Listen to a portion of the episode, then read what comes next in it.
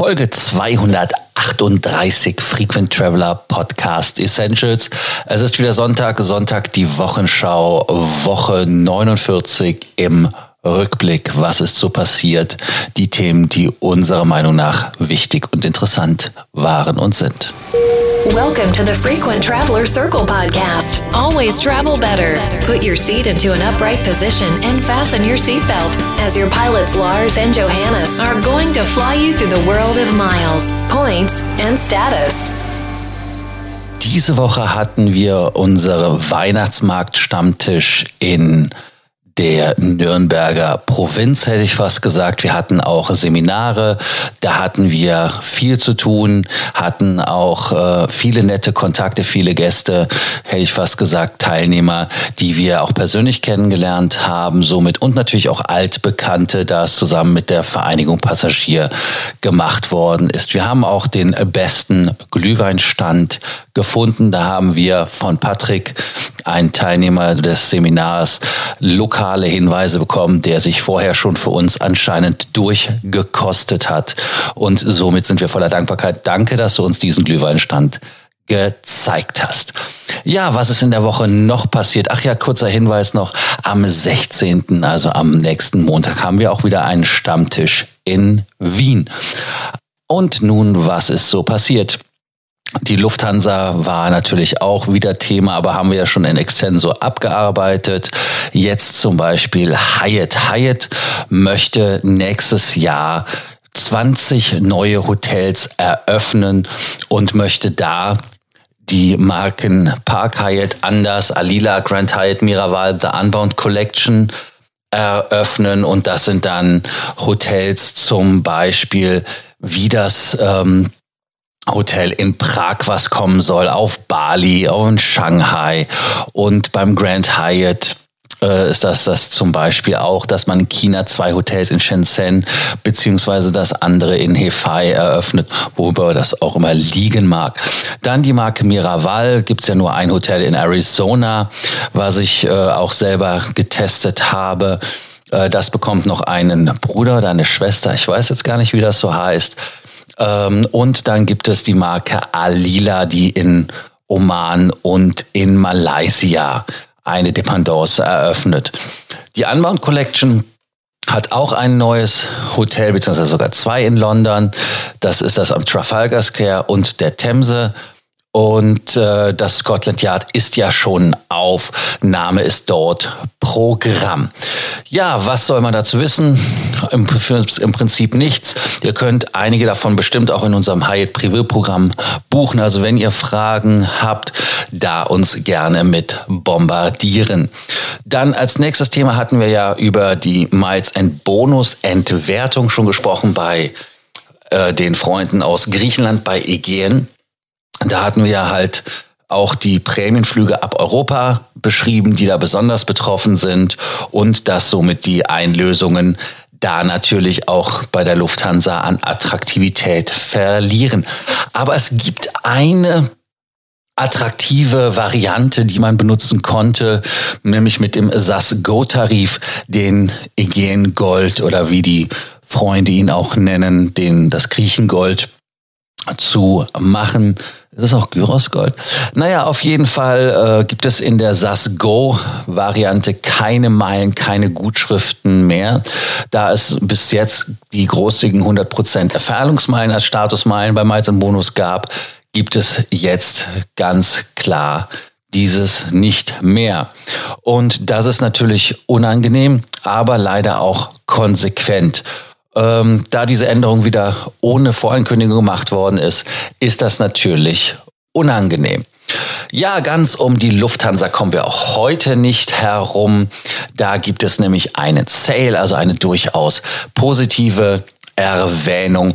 Einmal gibt es ab Wien die Business Class Tarife, die nach Asien gehen aber mit der Lufthansa also dann über Deutschland.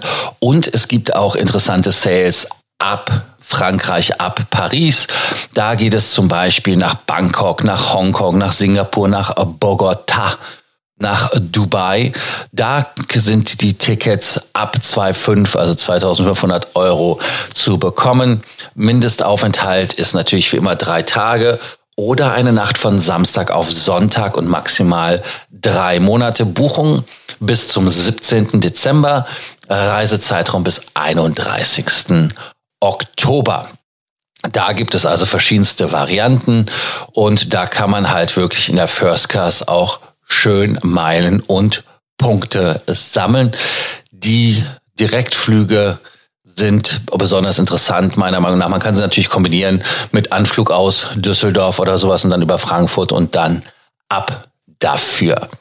Dann gibt es noch eine Lustigkeit von meinen Freunden vom Persischen Golf aus Dubai. Das sind die Freunde der Emirates natürlich. Die wünschen sich ein Open Sky Abkommen mit der EU, e so wie sie es in Amerika ja haben. Und man möchte dann da sogenannte Fifth Freedom Flüge anbieten. Das heißt also, man fliegt von Dubai nach Frankfurt zum Beispiel oder nach Hamburg, wie man es schon mal gemacht hat, und fliegt dann weiter nach New York. Das gibt es ja schon mit ähm, Barcelona, Mexiko, was ja jetzt gerade anfängt und anläuft. Dann gibt es das schon ab Mailand mit New York, Athen mit New York. Das einzige Problem, was man halt hat, ist, New York hat halt leider keine Slots mehr frei in JFK, wo man mit dem 380er landen könnte. Man kann in Newark eventuell noch was bekommen, aber Newark ist nicht 380er ready. Also das heißt, da kann man mit dem 380er nicht landen. Also ein Problem. Das ist natürlich das Dilemma. Insofern kann man natürlich dann äh, nicht ex Düsseldorf, wo man ja schon mit einer Triple Seven, glaube ich, fliegt, das Triple Seven, äh, eine Rotation, die andere ist 380er.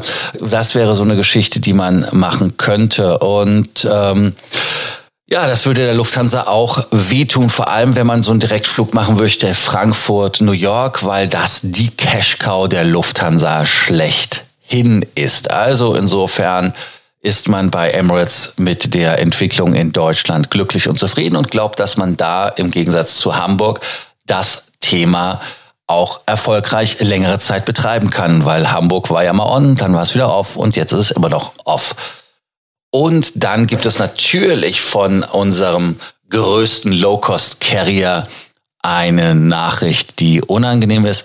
Ich weiß, Leute, äh, ich bin mit selber mit Ryanair noch nie geflogen. Äh, ich weiß, dass das viele von euch auch nicht wirklich mögen, aber wir wollen es einfach der Fairness halber erwähnen. Und zwar fängt Rainer an, Basen in Deutschland zu schließen. Das wäre einmal Hamburg und natürlich auch Nürnberg. Die Schließung am Albrecht-Dürer-Flughafen in Nürnberg war ja gerade da zu unserem Stammtisch. Kleiner Spoiler und äh, Werbeblock natürlich wieder nochmal nachgeschoben für alle, die nicht dabei waren. Ihr könnt am 16. Dezember uns auch gerne in Wien treffen oder wenn ihr uns treffen wollt, auch gerne eine Nachricht schicken und dann können wir gerne was vereinbaren. Dann auf unseren Reisen sind sicherlich Möglichkeiten, wo man uns kennenlernen kann. Ja, kurzer Gruß natürlich dann auch hier wieder an unsere lieben Leute, die uns äh, auch immer wieder schreiben. Danke, dass ihr das tut. Das sollt ihr auch tun und könnt ihr auch tun. Und natürlich möchte ich hier an dieser Stelle ähm, auch natürlich den Tilo grüßen, den wir in Nürnberg kennengelernt haben und der gesagt hat, er hat jede Folge sich angehört. Deshalb an dieser Stelle schon mal der verfrühte Hinweis zum Abonnierbefehl. Also abonniert jeden Podcast von uns, indem ihr einfach die Abonnieren-Taste drückt und keine Folge mehr verpasst. So, jetzt aber zurück zur Ryanair. Die Ryanair schließt den, die Basis am Nürnberger Airport.